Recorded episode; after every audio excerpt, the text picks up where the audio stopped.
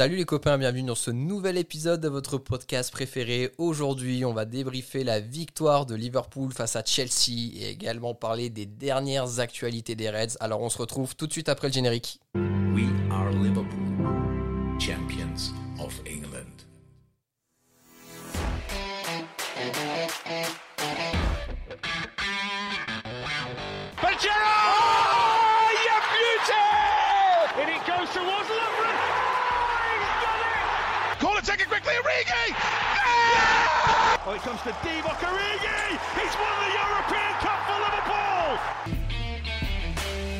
Bonjour à toute la francophonie, bienvenue dans ce nouvel épisode de Copain, Copain, le podcast des champions d'Angleterre. Aujourd'hui au sommaire, le débrief du match face à Chelsea et cette belle victoire de Liverpool à Stamford Bridge. On va également s'attarder un petit peu sur Fabinho, est-ce que c'est une solution viable en défense centrale? Aussi, Mané au top, Salah en jambes, Bobby, est-ce qu'il est tout à fait prêt pour cette nouvelle saison? Une quatrième partie sur le départ de Brewster. Et enfin, une petite preview du match face à Arsenal.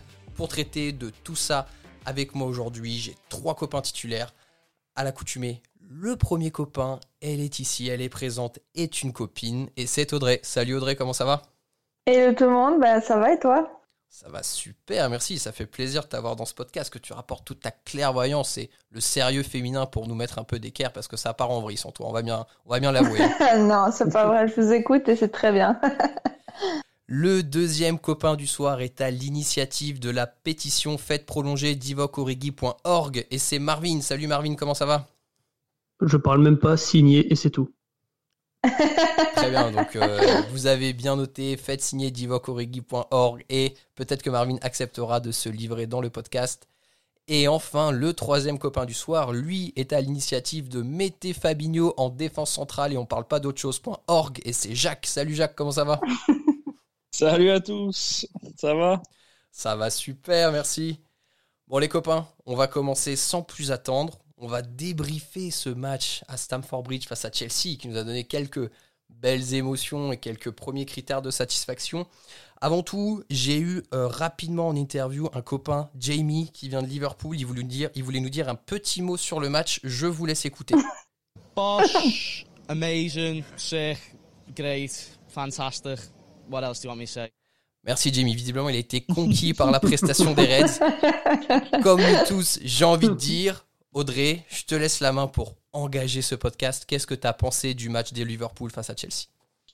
Bah, C'est un peu à, deux vitesses le match contre Chelsea. Parce que la première mi-temps, finalement, c'était pas mal de l'observation. On sentait que. Moi, j'avais l'impression finalement que Liverpool était assez prudent, peut-être même méfiant, parce qu'on on avait l'impression que finalement, on savait pas vraiment d'où pouvait venir le danger, tant il y a eu des nouveaux joueurs qui sont, qui sont arrivés du côté de Chelsea. Et, euh, et après, au final, ça n'a pas été une mauvaise chose parce que, ben, après, avec le carton rouge, on, y reviendra certainement, mais c'est vrai que ça a un peu décanté les choses. Et, euh, après, moi, j'ai toujours cette impression, comme, du, comme contre Leeds, en fait, c'est que c'est qu'on accélère quand on veut au final. Et donc, euh, c'est bon à savoir qu'on sait aussi gérer nos mi-temps et, savoir quand accélérer et, quand observer, tout simplement. Est-ce que tu as eu cette même impression, Jacques, d'une équipe voilà, qui est en maîtrise et qui met le petit coup d'accélérateur pour l'instant quand il faut? Ouais, je suis d'accord. Je suis d'accord. J'ai de mon côté, euh, j'ai de mon côté aimé la première période, même si elle est stérile, même si on n'a pas de, on n'a pas d'occasion fran franche. Mais, euh, mais comme dit, comme le dit très bien Audrey, on est, en, on est en contrôle du match, on subit pas. On a quelques trous euh, derrière Alexander Arnold, mais ça on est au courant et je pense que plus ça va, plus on va savoir les, on va savoir les gérer. Et derrière, derrière c'est dur de juger parce qu'on est, on est à 11 contre 10. On a, on a maintenant cette force collective qui fait craindre aux adversaires que déjà c'est dur de jouer à 11, donc à 10 ça l'est encore plus. Mais euh, non, très content, très content du match en, général et plus de plus de maîtrise, moins de folie que, contre Leeds. Alors justement, on a un petit peu commencé à aborder le, fait de jeu qui est le carton rouge à la mi-temps, alors qui est totalement euh, mérité parce que là on est sur intervention d'un plaquage, donc il n'y a rien à dire là-dessus. Marvin, est-ce que tu penses que s'il n'y avait pas eu le carton rouge, Liverpool aurait réussi à faire la différence en deuxième mi-temps ou ça aurait été compliqué? C'est un peu difficile à dire parce que bah, si on se base sur la première mi-temps, on avait une grande maîtrise, mais d'un côté, on jouait juste par, euh, par petits moments. Bah, voilà, on, comme on sait bien le faire, une passe tranchante à un moment et ça devient une, occasion dangereuse, bah, comme la, enfin, la passe qui amène le carton rouge en fait. Donc, on sait enfin, je sais très bien qu'on est capable d'être dangereux à ce moment-là. Mais d'un autre côté, je me suis pas senti inquiété grandement par Chelsea non plus, à part deux grands longs ballons vers Werner qui a, qui a directement été calmé par Fabinho dans la seconde. Mais hormis ça, et du coup le penalty qui vient un peu sur le même principe, sur un long ballon, et après, voilà, il, il rentre dans l'axe. J'ai pas trouvé Chelsea très dangereux, donc je pense que la défaite aurait enfin j'aurais très mal envisagé la défaite, un nul éventuellement parce qu'on on sait jamais, peut-être que Kepa aurait fait un bon match en deuxième mi-temps, mais euh, voilà, moi je voyais je ne voyais pas trop être inquiété quand j'ai vu la première mi-temps en tout cas. Moi, euh, alors c'est pas forcément dans le fil qu'on a préparé, mais je voulais en parler parce que le milieu de terrain titulaire qui a commencé, donc on a eu Ginny, Endo, donc en position à circuler en termes de numéro 6, et Keita. Personnellement, j'ai quand même trouvé Keita assez discret et, même dans ce qu'il cherchait dans le jeu, vraiment euh, moins percutant et, moins vif qu'à l'accoutumée. Jacques, comment t'as trouvé toi la prestation de Nabi Bien, bien, sans, sans plus. Après, ce qu'il faut se dire, c'est que t'as quand même, euh, as quand même un des meilleurs 6 du monde qui est N'Golo Kanté en face de toi. Tu as, mhm. Jorginho qui, euh, quand il n'a pas d'espace, quand il n'a pas de grands espaces entre lui et, et ses deux défenseurs centraux et, costaud dans la lecture de jeu, dans les sorties de balles, etc. Donc sur, sur le côté défensif de Chelsea, qu'on a beaucoup vu en, première période, et aussi en deuxième, même si c'était à 10, donc c'était beaucoup plus dur de, de, bloquer les couloirs. Mais sur la première période défensive de Chelsea, c'est dur de, de la pénétrer du milieu, je dirais. Mhm. Donc, euh, donc je pense pas qu'on puisse beaucoup juger Nabi là-dessus. Et après, euh, après, je l'ai trouvé propre, bon dans le pressing, bon dans le redoublement de passes. Euh, assez content, assez content de Nabi. Rien de rien, rien d'incroyable, mais mais vu la vu le, le setup, je dirais de Chelsea, c'était dur de de, trouver et de faire mieux.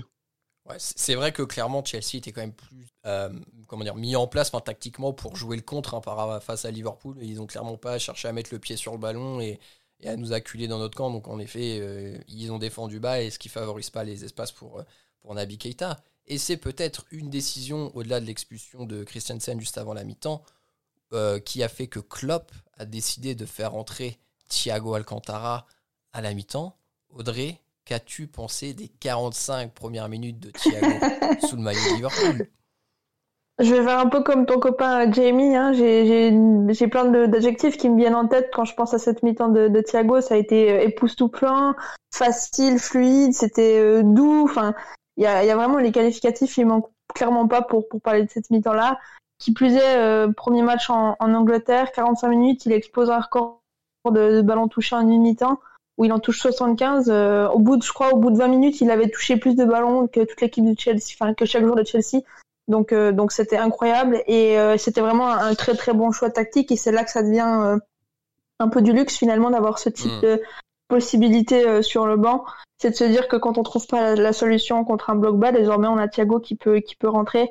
Et quand tu, tu passes de, de Henderson à, à Thiago, euh, quand tu es dans l'équipe adverse, je peux dire que tu dois souffler encore un bon coup. Je vais me faire un peu le, un peu le, comment dire. Attention à ce que je vais dire, ne le prenez pas mal. j'ai adoré la, j'ai adoré la première période de, de, Thiago, loin de là. Juste un petit correctif, Audrey, c'est 75 passes réussies, donc encore plus de ballons. Ah oui, effectivement. Et euh, juste, juste pour Thiago, euh, c'est un joueur fantastique. On va, on va le kiffer, on va l'adorer, tout ce que vous voulez. Après, euh, après Chelsea était à 10, acculé dans son camp, donc mm. beaucoup plus facile de, de briller, surtout à, ce poste de sentinelle. Et vu l'aisance technique qu'il a, beaucoup plus facile de, de briller et, de, d'organiser le jeu. Moi, il y a un truc qui m'a marqué, c'est son premier ballon. Bon, déjà, comme 95% de ses contrôles, il les fait de la semelle. Et c'est le premier contrôle qu'il fait, semelle, il se tourne, il donne, il donne, il donne côté opposé je me suis dit, toi, Coco, on va bien s'amuser cette saison. il, y a, vraiment quelque chose moi qui m'a marqué sur Thiago, c'est que, alors techniquement, c'est tout ce qu'il est extraordinaire et c'est peut-être maintenant le plus gros technicien qu'on a dans l'équipe, mais c'est que physiquement, il est allé au combat plusieurs fois et il y a notamment un moment où il a pris Kai Havertz de la tête et je pense qu'il y a une bonne tête d'écart entre les deux et il saute au milieu de terrain, il saute au-dessus d'Havertz, il prend le ballon de la tête. Je me suis fait, mais putain, en fait, le mec, physiquement sont prêts pour la première ligue. Alors même si Averts, attention, lui euh, ne semble pas encore prêt pour la première ligue, d'après ce qu'on a pu voir sur ses deux premiers matchs. Euh, Marvin, est-ce que tu as vu toi une évolution selon toi dans le jeu des Reds avec euh, l'entrée de Thiago? Bah oui, quand même. Mais après, voilà, comme Jacques expliquait aussi, on est, ils étaient à 10, donc automatiquement, on ne pouvait faire que mieux qu'en première mi-temps. Mais après, sur le côté, moi, j'ai trouvé qu'il avait, il s'est vraiment bien intégré. Et pour d'autres choses, on parlait de l'impact physique. Alors, ce qu'il faisait essentiellement, j'ai beaucoup regardé, du coup, je pense comme beaucoup de gens, ça lui arrivait très souvent de marcher.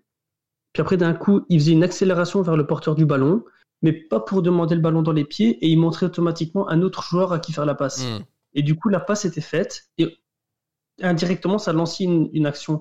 Mais c'est bête, mais rien que le fait que lui fasse son décrochage, il amène un joueur, il crée un, décalage dans la défense adverse, et hop, ça part très vite sur le côté, enfin sur notre côté, et ça lance une attaque. Et moi, ce genre d'action, je trouve ça, euh, super impressionnant, parce qu'on a tendance à justement avoir euh, ce décrochage, la passe au joueur qui décroche, on refait la passe au défenseur qui refait tourner. Donc automatiquement, son décrochage, il demande une accélération du jeu qui au final a, tout fait Chelsea au bout de 10 minutes. Quoi. C'est hyper intéressant ce que tu dis et moi je trouve qu'au-delà d'avoir recruté un fin technicien, c'est un vrai leader d'équipe qui est arrivé dans le staff. Et euh, pendant justement quand Thiago est rentré pendant la deuxième mi-temps, euh, j'ai échangé quelques messages avec euh, Julien Laurence qui était à Stamford Bridge et il me disait mais c'est incroyable, Thiago donne des consignes à tout le monde. Donc c'est-à-dire que le mec c'est sa première mi-temps au sein du club, ça fait deux jours qu'il est arrivé, dès qu'il a ballon, avec ou sans ballon, le mec donne des consignes à tout le monde quoi. Eh, le mec arrive à Liverpool, il arrive Ouais. pas dans l'équipe du coin et il a déjà le leadership pour donner des consignes. Julien me disait, on entend des go on, Robo, go on et tout. Enfin, c'est incroyable, quoi. Franchement, se dire l'intégration que le mec semble déjà avoir eu en quelques jours, ah, c'est vraiment de très, très, très, très bon augure pour la suite et on a hâte de voir ce que ça va donner. Et donc, cette entrée en matière fracassante de Thiago au poste de numéro 6, ça va forcément avoir une incidence. Quid de Fabinho Et là, on va avoir eu une théorie qui a été euh, exprimée par Jacques et qui a été confirmée par le match de ce week-end. C'est est-ce que Fabinho n'a-t-il pas une carte à jouer en défense centrale? Jacques, concrètement, entre la théorie et la pratique qu'on a pu voir face à Chelsea, est-ce que tu as été satisfait du match de Fabi? J'ai été, j'ai été époustouflé. J'ai été époustouflé dans un. Et tu pèses tes mots. Et je pèse mes mots. je je, je m'y attendais. Je m'y attendais entre nous. On en avait parlé longuement dans les, dans les podcasts précédents. Mhm. Plus que m'y attendre, je me. Comment dire Je le souhaitais en- encore plus. Mais, euh, mais je pensais pas qu'il allait être aussi bon aussi vite. C'est-à-dire que pour moi, Fabinho, dans, dans ce qu'il est le meilleur, c'est le, c'est la lecture du jeu. Mhm. Et là, euh, quand il n'est pas en 6, il peut pas, il peut pas être, il peut être dépassé évidemment. Tout de même Van Dijk peut être dépassé, mais il peut pas être dépassé parce que il a plus de temps pour voir venir l'action Mhm. et voir venir le joueur en face de lui. Mhm. C'est-à-dire que quand le mec va partir dans le dos de, quand il va partir dans le dos d'Alexander Arnold, il l'aura vu partir, il va de suite aller combler. Euh, dans le duel, il est, il est sur l'homme, il, a, il, a, il est impassible, il est impassable. Et quand tu arrives lancé vers lui, il a des jambes de 14 mètres. Donc là encore, c'est, il peut pas te, il va, te- il va te prendre le ballon à chaque fois. Donc euh, pour moi, pour moi, c'est un, c'est un défenseur central modèle. Il est rapide, il est propre dans la relance, il lit le jeu à à perfection. Et en plus de ça, sur l'homme, il, est dur, il, il peut te récupérer le ballon dans un pied sans faire faute. J'ai été, euh, j'ai été euh, non pas surpris, mais bien confirmé. Je suis très content de moi là-dessus. Vous pouvez mettre un, un bon point, Marie. Alors justement, Jacques, à travers ce que tu expliques, ça soulève une question et attention à ce que je vais dire, je ne veux absolument pas dénigrer Joe, Gomez parce que pour moi ça reste un bon joueur, mais Audrey, est-ce que tu penses que du coup à ce poste de défenseur central, Fabinho et le QI football qu'il peut avoir peut être supérieur à ce que Joe Gomez peut avoir en termes de lecture et d'anticipation du jeu? Je serais tentée de lui dire oui parce que comme l'a dit Jacques, je vais pas, je vais pas le répéter, mais pour moi, il défend comme un milieu de terrain et, et c'est cette capacité-là justement que des fois il manque un petit peu à, à, à Joe Gomez. Finalement, cette, cette euh, lecture du jeu, ce, ce placement, ce, en fait, savoir défendre sans faire la faute aussi. Et, et ça, c'est des choses qui, qui s'apprennent euh, façon en jouant. Je pense que Fabinho est quand même un peu plus expérimenté que, que Joe Gomez là-dessus. Mhm, Je pense que mhm. on est tous d'accord. Après, enfin, je peux, je pense pas que que dans une hiérarchie, Fabinho va vraiment passer devant Gomez ou quoi. Je pense que ce sera vraiment du bricolage. Euh, après, je pense que Gomez aura intérêt à, à élever son niveau maintenant parce que je pense qu'avec la performance que que Fabinho a, a fait contre Chelsea, euh, ben, Klopp il s'est dit bon ben ok, j'ai pas besoin d'un défenseur central en plus, j'ai ce qu'il faut dans l'équipe. Et il faudrait pas que qu'au final ça, ça le desserve parce que bah, finalement après il se retrouvera sur le banc et, et, lui pour son propre développement personnel en tant que joueur, ça ça le mènera nulle part quoi. Donc peut-être que ça peut faire un petit déclic. Peut-être. On, va avoir normalement du coup Gomez et Matip qui devraient être indisponibles jusque la prochaine trêve internationale. Donc je crois qu'arrive juste après le match euh, face aux Gunners. Euh, Marvin, est-ce que tu penses que si Fabinho euh, refait une grosse performance face aux Gunners, il y a vraiment le doute qui peut s'installer sur qui mettre en titulaire à côté de Van Dyke en défense centrale Ouais, tout à fait. Et je pense même que Klopp part du principe où chacun peut prouver qu'il a sa place et c'est ce qui s'est passé euh, de nombreuses fois avec euh, notamment euh, Robertson. Donc je pense que si Fabinho continue sur sa lignée, et je pense que en tant que bon manager, c'est ce qui doit se passer, il doit pas le, il doit pas le sortir. Mhm. Le truc, c'est que le truc, c'est que quand on parle de quand on parle de hiérarchie et et je vous entends hein, sur Gomez, sur Matip, deux, gars que j'adore. Hein. Bien sûr. Mais Klopp, Klopp, il les voit, il les voit à l'entraînement, il les voit à l'entraînement tous les matins, tous les soirs. Mhm. Euh, et il y a toujours le même problème qui se pose. Là, on est, en, train de partir sur un débat qui est le suivant, qui est est-ce que Fabinho peut prendre la place de Gomez ou de Matip?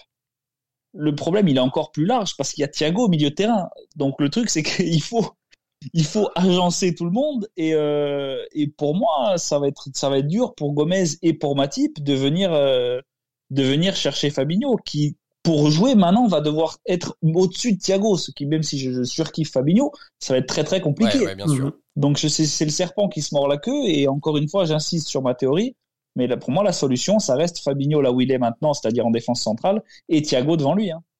Non mais c'est vrai que plus on, enfin plus on avance dans le championnat, on a fait que deux matchs, mais en ayant vu la presta de Fabinho ce week-end, Enfin, vraiment la théorie que Jacques défend depuis plusieurs semaines maintenant avec la perspective de la signature de Thiago qui traînait c'est, enfin, moi je commence de plus en plus à trouver ça vraiment crédible et même pour une équipe type parce que eh ben, la perspective d'avoir Fabi en 5 avec Van Dyke où ça s'est relancé hyper propre, Thiago en 6 pour encore relancer hyper propre et bien construire, ah, c'est quand même euh, c'est quand même séduisant, sachant que défensivement ça enlève rien en qualité de l'équipe non plus quoi.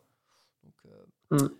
à voir, à voir. On va voir ce que Jürgen nous réserve, nous réserve sur son chapeau. On va maintenant passer un petit peu de temps, les copains, pour parler euh, de notre trio d'attaque. On a eu un Sadio Mané extraordinaire, un Mo Salah qui a mm. été encore une fois en jambes et relativement collectif, il faut bien l'avouer, et un Bobby Firmino, bon, qui est là, mais on peut peut-être avoir l'impression qu'il n'est pas encore tout à fait prêt. Alors, on va repasser la, parole à Jamie. Jamie, qu'est-ce que tu as pensé de, de la prestation de Sadio Mané? Est-ce qu'il a été bon ou pas? Sadio Mané, he's the best football player in the world. Ah, bon, je pense que c'est clair pour lui. Sadio, c'est le meilleur joueur du monde. On va peut-être on va peut-être pas le contredire. Jacques, qu'est-ce que tu as pensé de la prestation de notre petit Sadio là face à Chelsea?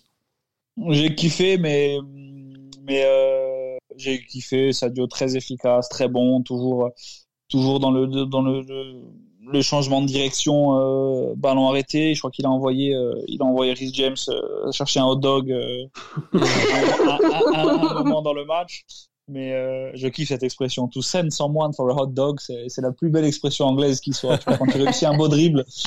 Mais, euh, mais rien de surprenant, donc je ne vais pas m'éterniser là-dessus. C'est cool. On a eu Salah le triplé la, semaine dernière.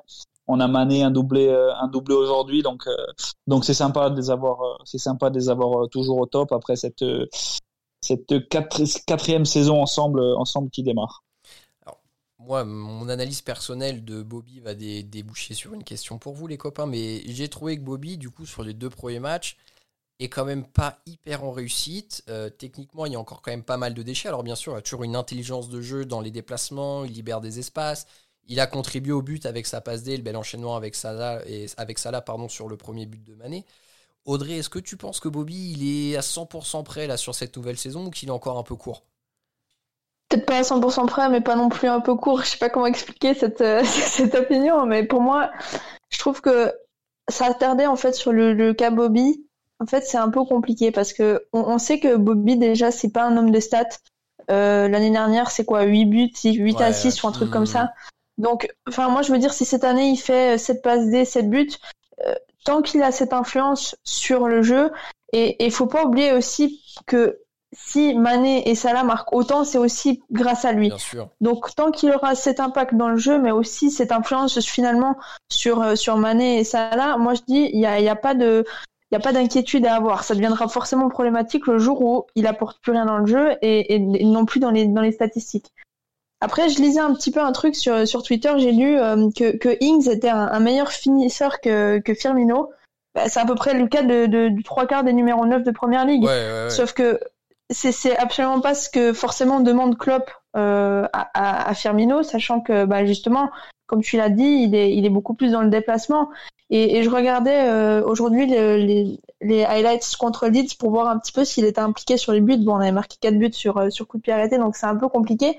Mais encore une fois, là, je l'avais vu aller gêner le gardien sur la sortie qui fait que Van Dijk peut aller mettre une tête. Mhm. Donc, non seulement il est important dans le jeu euh, quand, quand ça joue tout simplement, mais il est aussi important sur euh, les placements, sur coup de pied arrêté, justement pour créer des espaces.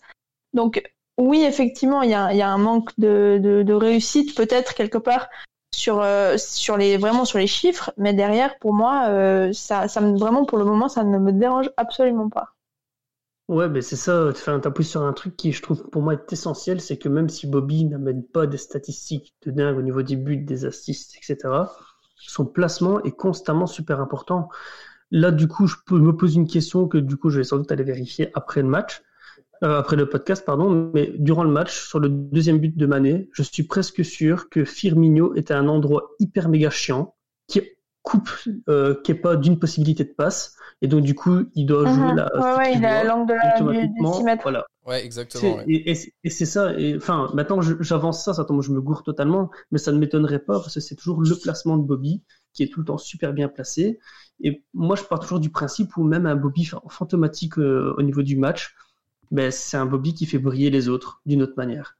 Et quand on voit très bien que ça fait deux matchs où on a soit un Salah, soit un Mané en forme, et on se retrouve face à, enfin, face à quoi Une armada. Et au final, il y a très très peu d'équipes qui peuvent euh, se prétendre de tenir tête quand les deux, ou en tout cas un des deux, sont en forme. Quoi. Après, si, si tu regardes bien, l'année dernière, il, comme, comme l'a dit Max, il stat pas beaucoup.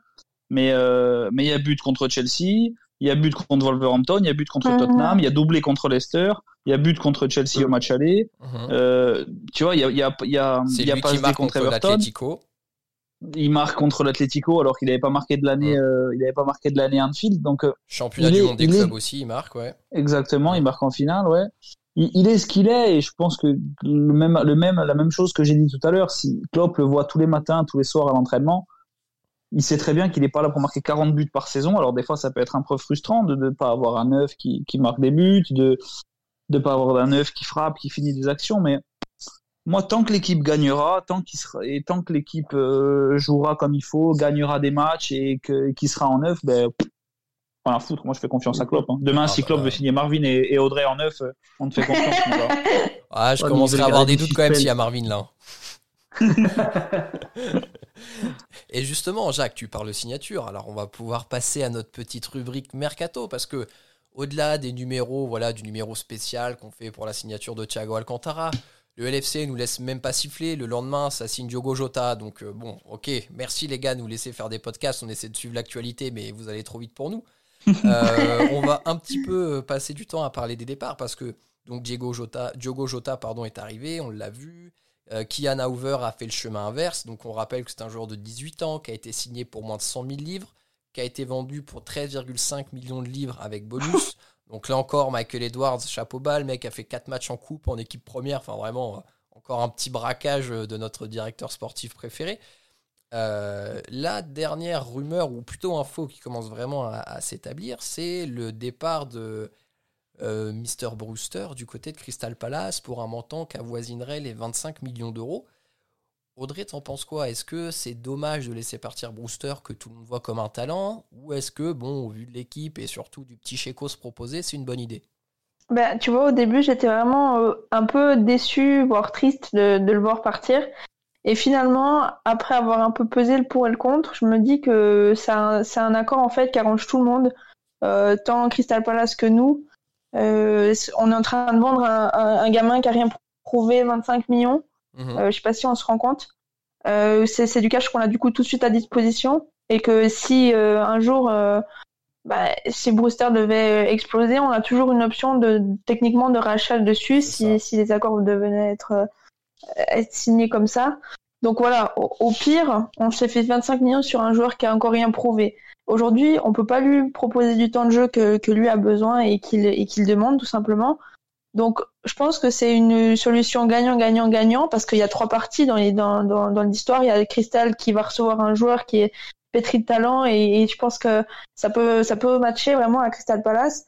Euh, Brewster demande du temps de jeu en première ligue, ben voilà, il en aura. Et nous, on a besoin d'argent, donc voilà, tu fais, tu renfoules les caisses avec ça. Donc, euh, donc franchement, j'étais un peu sceptique au départ et, voilà, comme je l'ai dit, déçu de voir Brewster partir parce que bah, je comptais dessus finalement. Mais voilà, je pense qu'une fois qu'on a, un peu regardé la situation, on peut comprendre et accepter au final que ce soit une bonne affaire. Jacques, pour toi, c'est la même chose? Tu penses que c'est une bonne chance, une bonne chose le départ de Brewster, ou tu aurais bien aimé le garder et voilà qu'il ait deux trois opportunités pour qu'il puisse montrer sa vraie valeur en équipe première? C'est dur de demander à, déjà de demander à un gamin d'être d'être là, en, de demander à un gamin ce qu'on demandait à Origi, si tu veux, qui l'année où l'année où on gagne la Champions, de marquer des buts décisifs sur des mmh, entrées en mmh. jeu.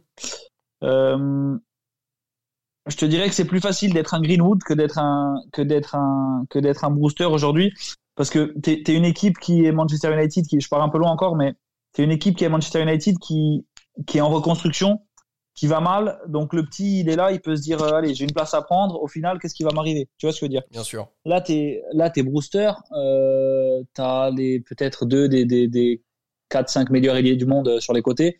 T'as Firmino qui est indéboulonnable, on en a assez parlé, euh, mm, mm. on en a assez parlé tout à l'heure. Donc ouais, comme a dit, comme dit Audrey, euh, le deal il est gagnant sur les trois sur les trois parties. Et puis et puis c'est un neuf lui pour le coup qui est typique. C'est un neuf qui est qui est comme un Robbie Fowler à l'époque, qui est un qui est un finisseur pur.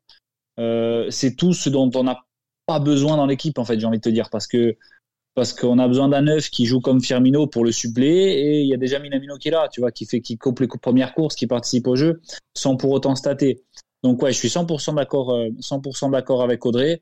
Euh, et je me dis que si c'était un, si c'était un crack, euh, un, j'espère qu'il va qu'il va tout exploser, qu'il va marquer 25 buts d'ici deux ans et qu'on le rachètera avec notre clause. Mais si c'était quand même un super méga crack, euh, comme a pu l'être euh, Rooney au début, euh, Fowler, j'ai cité Fowler, j'ai cité Michael Owen, ces mecs-là, comme je pense peut l'être Curtis Jones et comme l'être Alexander-Arnold, je pense qu'il serait resté, je pense qu'il serait resté là où il est, même même pour 25 millions. Ouais, ouais, je pense que je pense que t'as raison. Marvin, du coup, le départ de Brewster qui est en train de se confirmer, est-ce que tu penses que ça sous-entend qu'Origi devrait pas bouger encore et rester cette saison? Ben, L'un n'empêche pas l'autre d'une certaine manière, même si ça permettrait à Origi de garder plus son rôle de super sub. On se doit de garder des alternatives offensivement quand même. oui, c'est ça, c'est ça. Après, pour moi, l'espèce de vente de Brewster, dans ma tête, c'est plus une opportunité de faire monter Elliott plus vite en fait, plutôt que de donner du temps à Origi qui gardera le même. Pour moi, c'est juste que ben, quand on aura la possibilité de faire jouer des, petits bouts de jeu, euh, quand euh, je, ne le souhaite pas, mais un joueur du, du, des trois de devant sera blessé, ben on aura plus facilement un, Elliott sur le banc du coup. Donc moi c'est plus ce côté-là que je vois, avec toujours la mentalité du club de pas vouloir brûler les jeunes. Euh, donc euh, voilà, moi je pense que ce deal, tout le monde est gagnant d'une certaine manière, aussi bien le club que le joueur que, Palace. Alors, je, je, vais rebondir sur ce que tu dis sur Elliott parce que je pense que c'est un, un, jeune, et d'ailleurs Klopp l'a dit, il a une très bonne opinion de lui, c'est un jeune qui a un fort potentiel et j'en doute pas. Maintenant, je pense que même si on vient avoir quelqu'un de blessé devant, le problème qu'on a, c'est que si les dernières infos reliées par notamment James Pierce sont vraies et que Ox n'est pas transférable cet été, il y a beaucoup trop de monde aujourd'hui en équipe première et sur le banc pour moi pour qu'on puisse déjà faire une, une place à Harvey Elliott même sur des bouts de match. Parce que tu regardes le banc de touche de ce week-end face à Chelsea, il était déjà rempli de stars de l'équipe première et t'avais pas Matip, et t'avais pas Gomez, et mhm. t'avais pas Oxlade Chamberlain, tu vois. Donc je me dis. Ouais, t'avais zéro défenseur central. ouais, c'est ça. Et, et, tu vois, et, et pourtant, t'avais que des joueurs de l'équipe première sur le, sur le banc. Donc c'est là que je me dis, faire de la place à Harvey Elliott cette saison, ça me semble quand même hyper, hyper, hyper compliqué. Non, je sais pas, Audrey, t'en penses quoi? Non, c'est vrai. Et puis bon, il faut voir aussi, ben, il y a, jusqu'au 5 octobre pour voir qui va partir, qui va rester. Mais euh, si effectivement Ox reste dans les plans, Shakiri, je sais pas ce qui, va devenir, mais je pense que techniquement dans la hiérarchie, il est quand même toujours devant Elliott et il est quand même pas sur le banc. Donc bien sûr, euh, ça doit être, enfin, c'est un talent. Euh, Harvey, on l'a, on l'a vu en cup, on l'a vu sur les bouts de match qu'il a fait. Il, il a du mordant et tout ce qu'on veut, mais je pense qu'il faut vraiment pas brûler les étapes avec ce type de joueur et, vraiment le, protéger aussi parce que je pense qu'il a aussi peut-être un petit peu tendance, euh, lui il est un peu immature et tout, donc faut le garder un peu les pieds sur terre et il y a moyen de lui brûler les ailes si tu commences à lui vraiment à le mettre trop en avant, je pense. Ça reste un gamin, il a 17 ans quoi. Enfin c'est là où tu vois faut remettre euh, dans son contexte. Et le mec est même pas majeur. Et il a déjà joué en mm, field euh, plus de fois que moi. Enfin, c'est vraiment un scandale. Euh. Après, tu vois, après, tu vois sur le, après, tu vois sur le, je pense pas du tout hein, que que Elliott va cette saison euh, entre guillemets percer.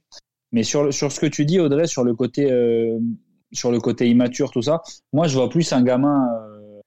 je peux me tromper, hein, mais moi, je vois plus un gamin sûr sûr qui va devenir une superstar. Tu vois ce que je veux dire? Mm. Je vois pas, je vois pas ça comme, je vois pas ça comme de comme de comme quelqu'un d'immature. Je vois un peu ça comme euh, je dis pas que ça va devenir le prochain Mbappé, hein, mais je, je, le vois un peu comme Mbappé. À moi, tu me parles pas d'âge. Tu vois ce que je veux dire? Mhm, Le mec qui mhm. était là à 16 ans à jouer en première ligue avec Fulham, il arrive à Liverpool, le club de son cœur. Pour, pour moi, peut-être qu'il va pas réussir, peut-être qu'il va pas faire de carrière, etc.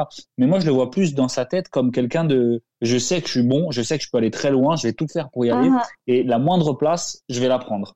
Après, pour revenir sur le, le, le truc d'Origi, tout ça, pour moi, il y a, il y a cinq joueurs et il y en a deux qui doivent partir. Il y a Oxlade Chamberlain, il y a Curtis Jones, il y a euh, Origi, Brewster et, euh, et Shakiri. Donc pour moi, sur les cinq, il y en a deux qui, et il y en a deux qui doivent faire et Jota, donc six. Ouais. Il y en a, il y en a deux sur les six qui doivent, euh, qui doivent, qui doivent, partir. Donc je, je, vous laisse, je vous laisse, je vous laisse, je vous laisse choisir. Et d'autant plus que Shakiri reste, je pense, une valeur marchande qui peut nous permettre de récolter au moins 15 millions facilement. Et je pense que c'est aussi, alors j'ai pas son salaire, hein, mais je pense qu'il fait partie des salaires relativement importants quand même, hein, du, fait du passé qu'il peut avoir. Donc euh, voilà, euh, s'il part, honnêtement, je pense qu'il va. je dis pas qu'il va manquer à personne. Il est sympathique, il a une très belle chevelure maintenant, et ok. Mais en termes de jeu et d'apport dans l'effectif la saison dernière, c'est vrai que bon, il a été tout le temps blessé, donc euh, ça, ça se verra presque pas. Et bon, ça me semblerait être la meilleure opération possible. Et encore une fois, je fais confiance à Michael Edwards pour lui trouver un bon point de chute contre un petit chèque sympathique. Euh, les copains, on va passer à la dernière rubrique de ce podcast qui est la preview du match face à Arsenal. Audrey, comme d'habitude, je te laisse s'engager quand on parle de football. Tu t'attends à quoi euh, pour ce match face à Arsenal? Euh, Moi, sincèrement, ça fait longtemps que j'ai pas eu peur d'Arsenal et c'est pas la défaite en juillet ni la défaite dans le Community Shield qui ont changé, qui vont changer la donne en fait. Donc, en plus, ils ont eu moins d'adversité sur leur premier match euh, leurs deux premiers matchs. Ils ont un peu plus galéré contre contre West Ham, qui pour moi n'est pas pas vraiment un, un, qui devrait pas poser trop de problèmes euh, quand on quand on va les jouer. Euh, le, seul truc, c'est que ça peut être un match à rebondissement parce qu'on sait que contre Arsenal, il y a souvent pas mal de buts. Donc, euh, donc voilà. Après, je pense qu'il faudra pas se faire surprendre, surtout sur euh, sur les côtés. Trent, il faudra qu'il soit très très attentif à mon avis parce que ça va vite entre la casette et notre ami Aubameyang. Donc, euh, donc voilà, faudra faire attention. Jacques, est-ce que c'est une équipe que tu crains un petit peu là, les Gunners? Euh, craindre, je vais te dire la même chose si on joue West Ham, Bristol ou, euh, ou Bayern, donc crains personne. Mais, mais, mais attention, mais attention parce que c'est plus le même Arsenal. Et il y a un Arsenal qui a, alors qui a des lacunes, ça on est d'accord, mais là on a un Arsenal différent qui a confiance en lui. Euh, des joueurs de qualité, surtout devant, ils en ont. Ils ont un coach qui sait où il va, euh, qui me plaît beaucoup depuis depuis qu'il est arrivé et surtout depuis euh, un ou deux mois de sa prise de position. Donc, il a trouvé son système, il a, il a trouvé ses hommes, il leur a redonné la confiance. donc, donc attention. Il y, a, a pas Anfield, il y aura pas derrière si jamais le match commence à partir en couille. Donc, on n'aura pas le public. Ça, c'est quelque chose à prendre encore en compte, surtout quand on est Liverpool. Donc on est au-dessus d'Arsenal, il n'y a aucun souci là-dessus. Euh, mais c'est plus le c'est plus le même Arsenal. Il y a 12 mois, Audrey, j'aurais été d'accord 100% avec toi sur le truc, on va prendre Arsenal à domicile, ça va faire 4-1, 5-0, euh, c'est réglé, tu vois ce que je veux dire. Parce qu'on savait très bien qu'ils allaient venir, ils allaient essayer de faire deux trois trucs, ils allaient se prendre une branlée. Merci, au revoir. Là, c'est un Arsenal qui est beaucoup plus intelligent tactiquement et qui est euh, de ce fait encore plus dangereux euh, offensivement parce qu'ils savent récupérer euh, les ballons dans les zones qui, qui vont leur permettre d'exploiter nos faiblesses. Comme ça a été un petit peu le cas sur le, sur le Community Shield, où ils font deux ou trois tirs cadrés, et, et avec la qualité offensive qu'ils ont, ils arrivent, à, ils arrivent à marquer de suite. Et c'est encore pour moi là-dessus que Fabinho va être très très très important s'il est en défense centrale. Et le petit lobbying est remis au bout du jour. Justement, Marvin, Jacques parlait du, de la défaite au Community Shield. Est-ce que tu penses que c'est peut-être pas un mal pour un bien d'avoir subi ce petit affront pour que là, Liverpool prenne les choses bien au sérieux et claque bien le cul comme il faut des Gunners?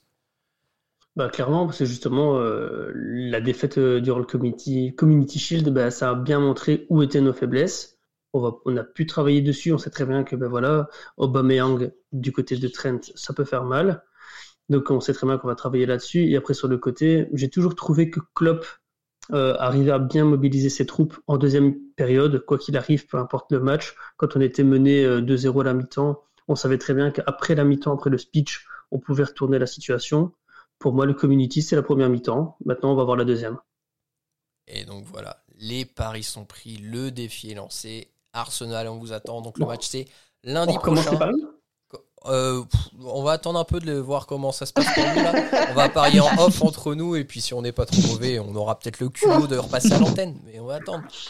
Les copains, juste avant de terminer ce podcast, je tenais et on tenait à vous rappeler bien sûr l'événement. Hein, là, c'est le 23 septembre 2020. Donc, si vous écoutez ce podcast dans le futur, allez vite regarder sur internet pour peut-être encore trouver la biographie de notre copain Alexandre, biographie de Jürgen Klopp aux éditions Talent Sport, qui sort ce mercredi 23 septembre 2020, disponible sur Amazon, la Fnac, en ligne, toutes les bonnes librairies. Franchement, jetez-vous dessus. C'est un petit bijou, un petit bonbon. Et on va pas se mentir, lire quelques belles anecdotes bien senties sur le meilleur entraîneur du monde, je crois qu'on a tous envie. Donc surtout, ne manquez pas le rendez-vous. Mais surtout, n'oubliez pas, vous pouvez en gagner un sur notre compte Twitter. Il y en a un à gagner. Il suffit d'aller sur notre compte et de nous suivre, suivre Talent Édition, euh, retweeter et liker le, tweet avec euh, le concours. Et si vous avez un peu de chance, le 28 septembre, ce livre sera chez vous. 28 septembre, jour de mon anniversaire, je le précise. Et le livre qui est à gagner, bien sûr, sera dédicacé par Alexandre avec un nude de lui-même en première page. Donc vraiment, les amis, c'est un article de haute valeur. Ne manquez pas tout ça. Blague. Il voulait pas m'en faire un mois, mais il va en faire un abonné. Ok, super. les copains, sur ces belles paroles, merci de m'avoir accompagné pour encore une fois ce nouvel épisode. Quant à vous, très chers auditeurs, la petite chanson qu'on vous réserve en fin de ce podcast, c'est un groupe de Liverpool. C'est un groupe féminin. On va se quitter tout en douceur avec Eternal Flame des Atomic Kitten. D'ici là, portez-vous bien. On se retrouve très bientôt pour un nouvel épisode. Et surtout, n'oubliez pas, vous êtes champion d'Angleterre et vous ne marcherez jamais seul. À bientôt tout le monde. Salut. À